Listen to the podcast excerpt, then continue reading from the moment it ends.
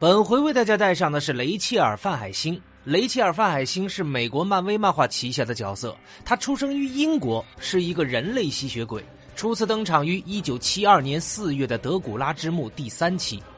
那么，雷切尔·范海辛呢，是传奇吸血鬼猎人亚伯拉罕·范海辛的曾孙女。德古拉为了复仇，向宿敌范海辛家族发动了袭击，他杀死了小雷切尔·范海辛的父母。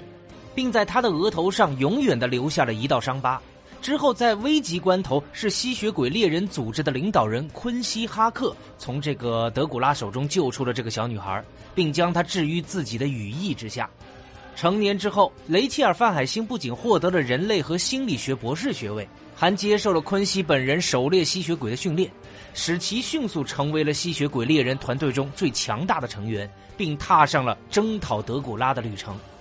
后来，雷切尔和昆西两个人开始在全球追杀德古拉和这个对抗各地的吸血鬼。很快，他们在印度追踪德古拉的时候，就遇到了一名被德古拉割断了喉咙的大汉泰基尼塔尔。变成哑巴的泰基最终也成为了昆西团队中的一员。那么几个月之后呢？雷切尔又结识了弗兰克达克，他是德古拉的后裔，同时呢，也是无意中将德古拉从这个坟墓中解救出来的人。而内疚的弗兰克呢，也被这一段经历所困，导致精神恍惚的四处游荡，并试图从伦敦的一座桥上跳下去自杀。然而呢，正是雷切尔的发现解救了自杀的弗兰克，并将他招募到了他们的队伍之中。于是，这四个人组成了最初的德古拉猎手，并向吸血鬼宣战。在接下来的几年里呢，德古拉猎手的成员不断的打击各地的吸血鬼，也继续认识了不同的朋友。比如说汉尼拔金啊，他是一个变成吸血鬼的侦探；还有哈罗德 ·H· 哈罗德，他是一位对吸血鬼着迷的小说家；以及漫威最著名的、我们都熟知的吸血鬼猎人刀锋战士。那么，经过多年与德古拉的战斗呢，几位成员都成为了熟练而强悍的吸血鬼猎人。弗兰克在雷切尔的鼓励之下逐渐成长，最终两个人坠入爱河，弗兰克也成为了合格的猎魔人。但是，当他们真正遇到吸血鬼的鼻祖德古拉，在与之激战的时候，昆西哈克身绑炸弹冲向这个德古拉，两个人同归于尽了。最后，随着德古拉的身亡，团队的旅途也随之结束，德古拉猎手也因此很快就分裂了，众人各奔东西，连雷切尔和弗兰克的恋情也慢慢淡化，并最终完结。于是呢，雷切尔回到了正常的生活中，并且成为了一名大学的老师。然而，美好的日子并没有真正的到来。数年之后，德古拉再次归来。原来他并没有死于上一次的战斗，他开始向敌人报仇雪恨。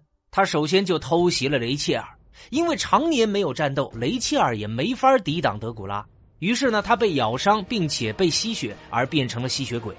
那么，作为德古拉的操纵的傀儡呢？雷切尔参与了对抗 X 战警的战斗。德古拉还把暴风女给咬伤了，因此呢，他也和雷切尔一起出手对敌。在战斗中呢，雷切尔逐渐恢复了神智，也找回了一些吸血鬼猎人的技巧。于是他最终反戈，帮助 X 战警制退了德古拉。与此同时呢，作为吸血鬼猎人，他无法容忍自己这个身份生存下去，并希望 X 战警能够在自己嗜血欲望占据理智前结束掉自己。最终，金刚狼担任了这个任务。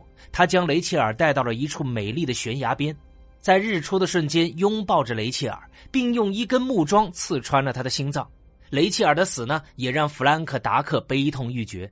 后来，他与汉尼拔金和刀锋战士一起联系了至尊法师奇异博士，并寻求帮助。在奇异博士的帮助之下呢，他们开始一起对抗德古拉，并用咒语蒙特斯公式消灭了地球上所有的吸血鬼。在许多年之后呢，刀锋战士被骗了，他释放了一个可以复活所有被杀死吸血鬼的咒语，这可能就意味着雷切尔也会再次复活。那么，有关雷切尔的能力方面，雷切尔范海辛呢，作为人类，他并没有任何的超能力，而作为吸血鬼呢，他拥有吸血鬼共有的超自然能力。雷切尔在与吸血鬼战斗的时候，最喜欢的武器就是十字弓。用木头刺穿吸血鬼的心脏，对于吸血鬼来说是非常致命的。那么，有关雷切尔·范海辛的简介就为小伙伴们带上了。我是老莫，提前祝贺大家新年快乐，兔年快乐！我们下期见。